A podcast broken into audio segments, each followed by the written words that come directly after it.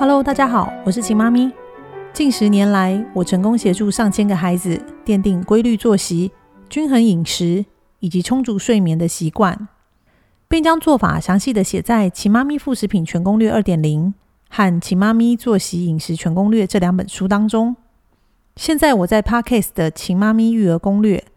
将和大家分享更多的育儿经验、观念和孩子成长过程中所会遭遇的问题及解决的方式。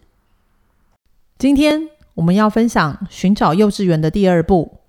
拜访学校并试听教学。当我们决定好要寻找私立幼稚园后，我们就开始找资料。私立幼稚园有很多种，包含蒙特梭利、华德福、连锁的全美语和双语幼稚园，还有角落学习学校，以单元或主题教学为主的学校。每种学校都有自己的特色。我因为陪伴同事参观了一些幼稚园，加上我和秦爸找了不少的资料、影片、文章，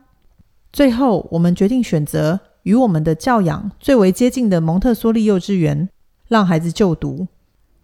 因为蒙氏在教导孩子的作息、规矩、自主性、老师的原则与态度都和我们较为一致。确定后，我们就请了几个上午的假。从台北市有好口碑的蒙特梭利幼稚园开始参观起，短短四十分钟的试上过程，我们观察了老师和孩子互动的模式，孩子有状况时老师的处理方法以及教学方式，也看到了主教老师对孩子的原则、观察、陪伴，更看到孩子工作时的态度、情绪及成就感。虽然非常喜欢这个学校。但现实中有很多的考量，也是左右的是否能就读的因素。试上结束，我们询问了一些问题，包含每天的餐点、午睡的时间、接送的方式、学费。最后，老师告诉我们，可能要排三年才会有名额。你的老二会比较有机会，不然你帮老二报名就好。结果，这间学校在老二三岁多时通知我们入学。但老二那个时候已经跟着老大就读了后来所选择的学校了。这间学校我们排了将近四年的时间才排到。接着我们又去了另外一间蒙氏幼稚园，这是全台北市最高级也是最大的蒙氏幼稚园。除了有特色的建筑外，老师的原则、规范和孩子的礼貌、笑容、说话的态度都令我赞赏。心里面想着。这就是我要培养孩子的方式，但光是学费、离家的距离就令我们却步了，因为我们可能无法每天准时的接送孩子，更不想让昂贵的学费压垮了我们的生活品质。后续我们又看了几间蒙氏的学校，最后选择了一间我心目中很棒的，原因在于：第一，老师的素质，不管是老师的态度、耐性、讲话的内涵。这是在参观、上课与谈话中都可以直接感受到的，所以父母亲一定要利用这个机会，好好的去跟老师谈论一下。第二，餐点的内容与提供的方式，确认学校是有自己的厨房，还是中央厨房配送，可以请学校提供菜单，先作为参考。第三点，一定要离家近，不管是谁接送，几年下来。离家远的学校都会很辛苦的。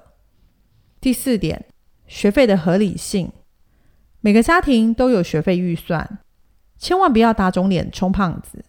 合理的学费才能让父母真正开心的陪伴孩子成长。第五点，户外活动的必要性，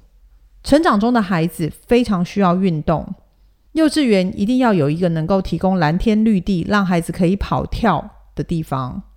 千万不要让孩子每天都只待在室内吹着冷气，这样孩子的健康会受到影响，活动力也会不足。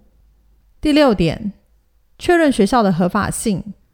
决定幼稚园之前，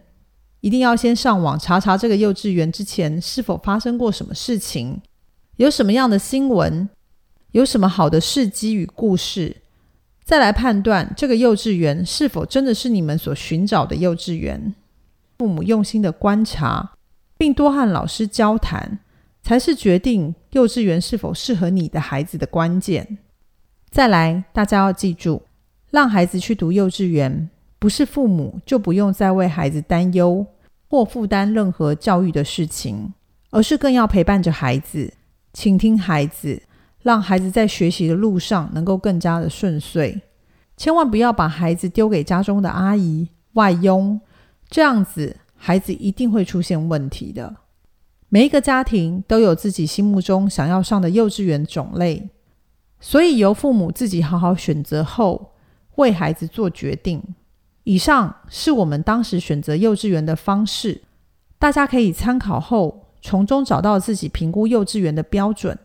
并非要大家跟我们一样选择蒙氏。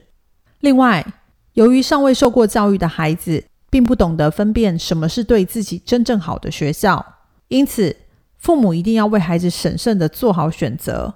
找一间最适合孩子的学校。入学后，相信老师，相信学校，不要当直升机父母，这才是最重要的。以上就是今天的分享，